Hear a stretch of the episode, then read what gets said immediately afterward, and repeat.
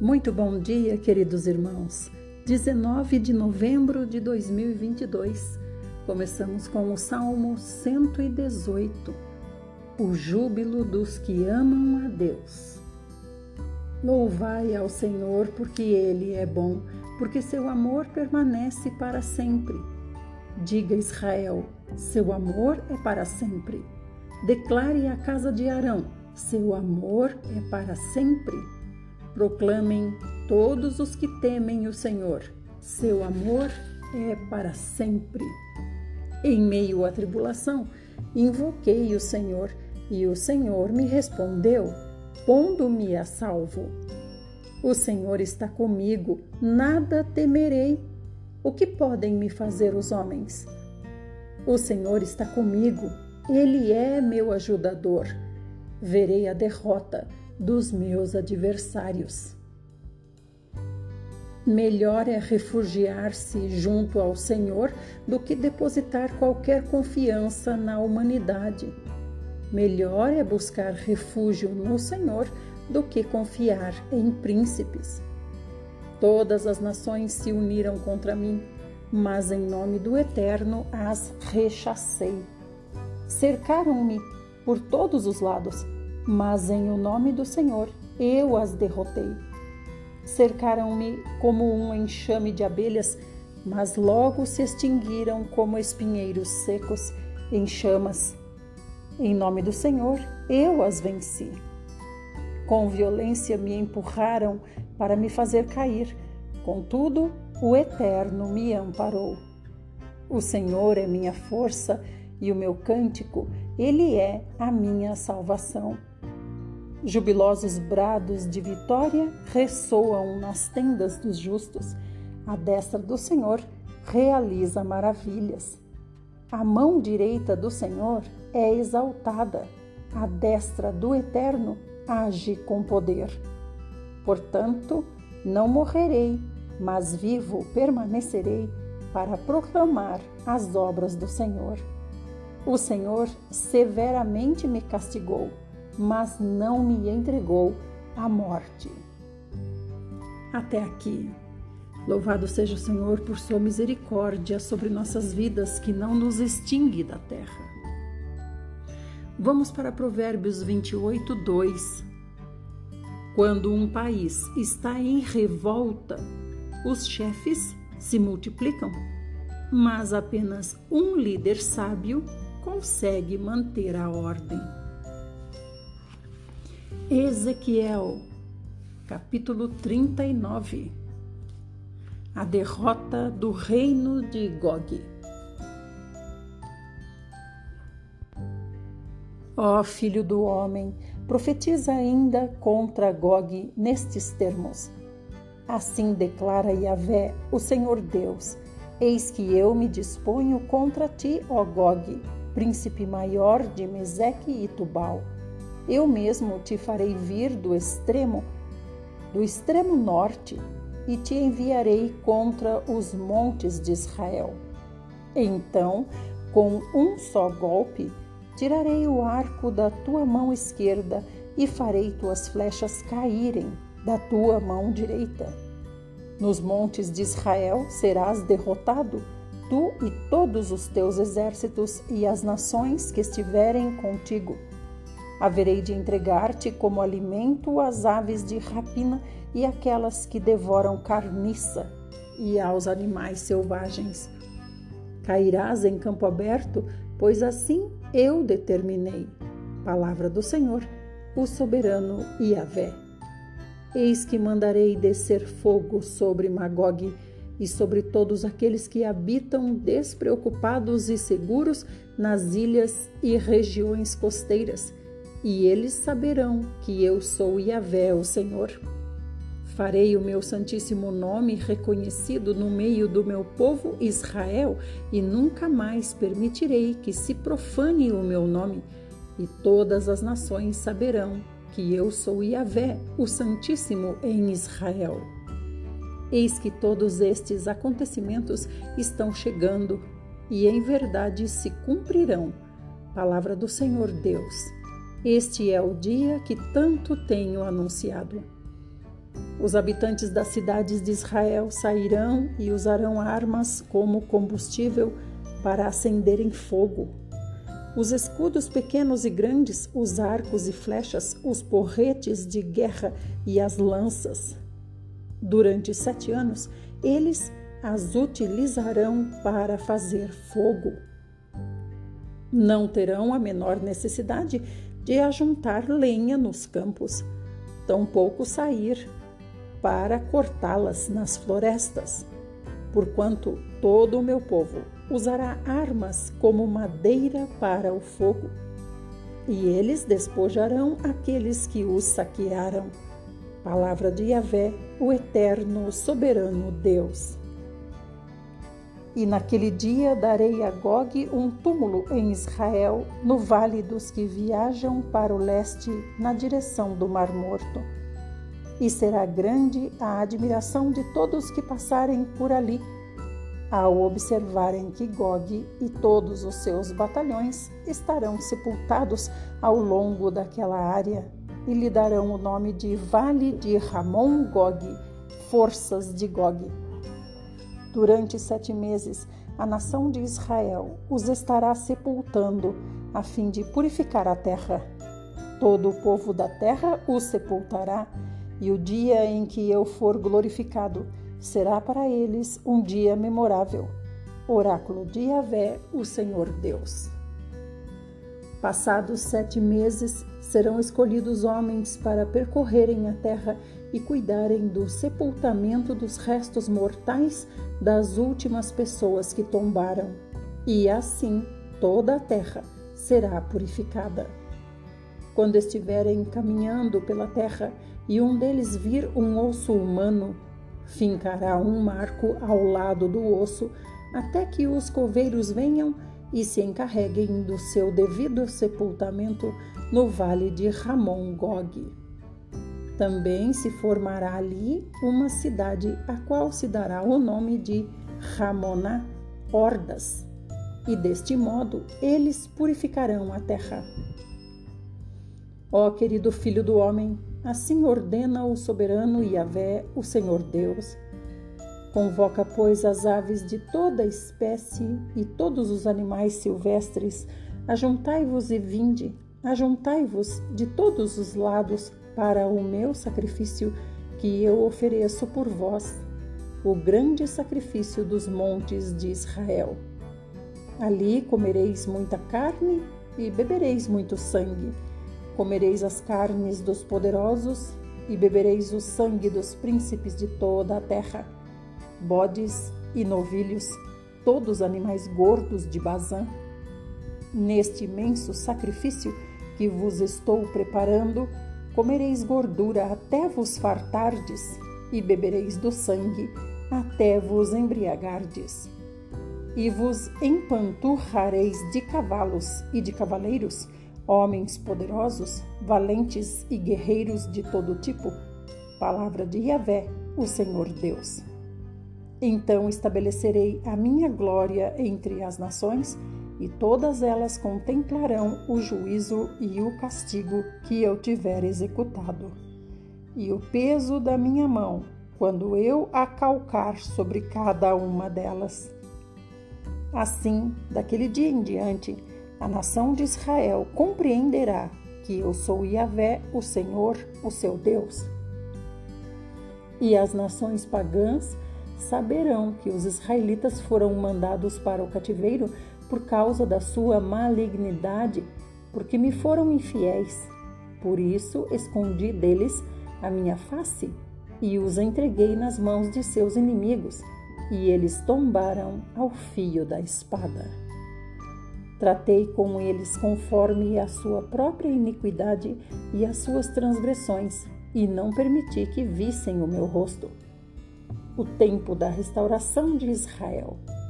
Portanto, assim declara Yahvé, o eterno Deus: Agora trarei Jacó do exílio e restaurarei o seu destino eu me compadecerei de toda a casa de Israel e demonstrarei todo o zelo que dedico ao meu santo nome.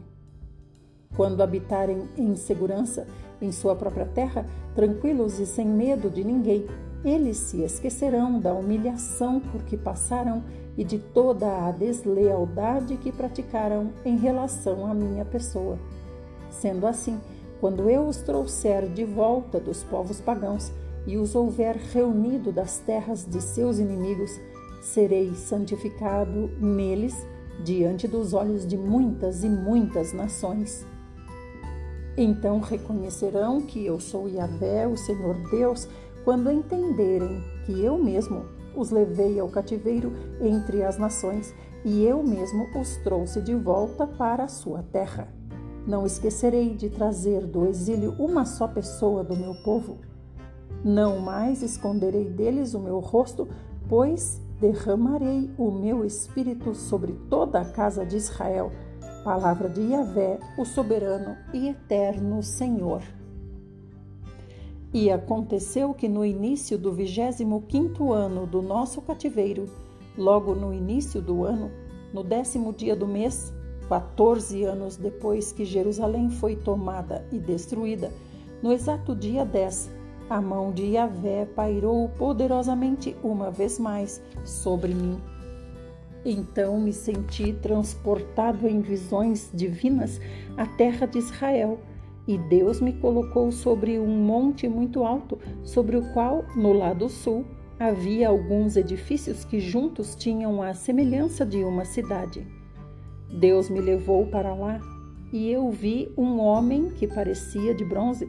Ele estava de pé próximo à entrada e segurava em sua mão uma corda de linho e uma régua, uma cana de medir e ele me dirigiu a palavra com as seguintes orientações: Ó oh, querido homem mortal, filho do homem, prestai atenção, prestai bastante atenção.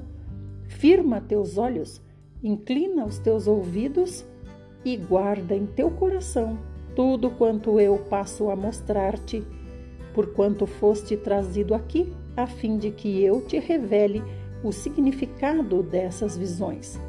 Anuncia, pois, a toda a nação de Israel tudo quanto vires. Então vi um grande muro que cercava toda a área da casa, o templo. O comprimento da régua de medição na mão do homem era de seis côvados longos, com pouco mais de meio metro cada. Em seguida, ele mediu o muro que tinha uma régua, isto é, 3 metros de espessura e 3 de altura, em medidas longas de construção da época. Depois, ele se dirigiu até o portão que dá para o lado leste, o oriente. Subiu os seus degraus e tomou a medida da soleira da porta, que tinha também uma cana ou vara de extensão. As salas dos sentinelas mediam três réguas de comprimento e três réguas de largura, e o espaço entre elas tinha dois metros e meio. A soleira da porta junto ao pórtico em frente ao templo media também uma régua de extensão. Ele também mediu todo o pórtico, e este ficava na direção do templo e tinha quatro metros de extensão e seis batentes mediam um metro de espessura. Os seus batentes. O pórtico estava voltado para a entrada do templo. A porta para o lado oriental possuía três salas de cada lado. As três tinham a mesma medida. Os pilares dos dois lados também tinham a mesma medida. A seguir, o homem mediu a largura da porta. A entrada tinha cinco metros e seu comprimento médio. Seu comprimento media seis metros e meio. De frente de cada sala havia um muro de meio metro de altura e os nichos eram quadrados com três metros em cada lado. Em seguida, ele mediu a porta desde o teto de uma sala até o teto da outra sala. A largura de uma porta à outra do outro lado era de 25 côvados, isto é, 12 metros e meio, da abertura de um parapeito até a cobertura do parapeito oposto. Também mediu ao longo das faces das paredes salientes por toda a parte interna da entrada e totalizou 30 metros. A medida era até o pórtico que dá para o pátio. A distância da entrada da porta até o extremo do pórtico da porta interior totalizara 50 côvados, isto é, 25 metros. As salas e os pilares, as paredes que se projetavam dentro da entrada, eram adornadas por pequenas janelas com parapeito ao redor, como o pórtico, e as janelas pequenas, pequenas aberturas, rodeavam a parte de dentro e os pilares as faces das paredes que se projetavam eram enfeitadas com palmeiras de tâmaras. Em seguida, aquele homem me conduziu ao pátio do templo e dali eu observei salas e um pavimento ao redor do pátio. Havia 30 salas naquela área calçada de pedras. Este, este grande piso era adjacente às laterais das entradas e sua largura era igual ao comprimento. Esse era o piso inferior. Depois de que ele mediu a distância da parte interna da entrada inferior até a parte externa do pátio interno, o que totalizou 50 metros, tanto no lado leste como no lado norte. Ele mediu o comprimento e a largura do portão que dá para o lado norte e para o pátio externo, seus compartimentos, três salas de cada lado, seus pilares ou paredes salientes e seu pórtico possuíam as mesmas medidas dos compartimentos da primeira entrada. Tinham 25 metros de comprimento e 12 metros e meio de largura. Vamos concluir no próximo áudio?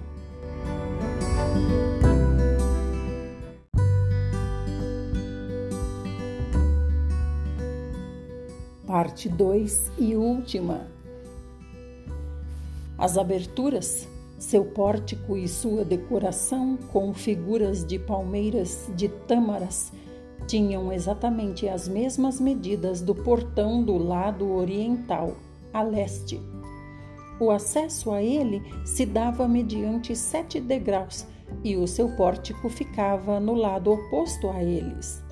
Havia um portão no pátio interior e que dava para o portão norte, como também um que dava para o portão do oriente. Ele mediu de um portão até o que ficava oposto e totalizou 50 metros. Em seguida, ele me levou para o lado sul e eu observei um portão que dava para o sul. O homem mediu seus batentes e seu pórtico e eles tinham as mesmas medidas dos outros portões. Semelhantemente aos demais, a entrada e o pórtico tinham janelas, pequenas aberturas ao seu redor. Mediam no total 50 côvados, isto é, 25 metros de comprimento e 12 metros e meio de largura. Sete degraus subiam até ela e o seu pórtico ficava no lado oposto a eles.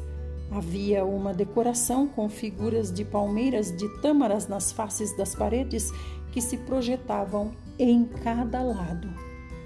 De igual modo, havia um portão que dava para o pátio de dentro, voltado para o sul. O homem mediu e a distância até esse segundo portão era de 100 côvados longos, isto é, 50 metros.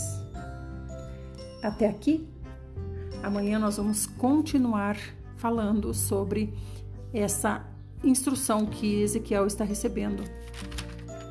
A visão da nova casa de Yahvé. Vamos para Tiago, capítulo 3. Sábio é quem domina o seu falar. Caros irmãos, não vos torneis muitos de vós mestres, porquanto sabeis que nós, os que ensinamos, seremos julgados com maior rigor. Afinal, todos tropeçamos de muitas maneiras. Se alguém não peca no falar, tal pessoa é perfeita, sendo igualmente capaz de dominar seu próprio corpo. Ora, ao colocarmos freios na boca dos cavalos para que eles nos obedeçam, conseguimos controlar todo o animal. Observai, por exemplo, os navios. Embora sejam de grande porte e impelidos por fortes ventos, são dirigidos por um leme muito pequeno, de acordo com a vontade do piloto. Do mesmo modo, a língua é um pequeno órgão do corpo, no entanto, se vangloria de grandes realizações. Vede como um bosque imenso pode ser incendiado apenas por uma fagulha.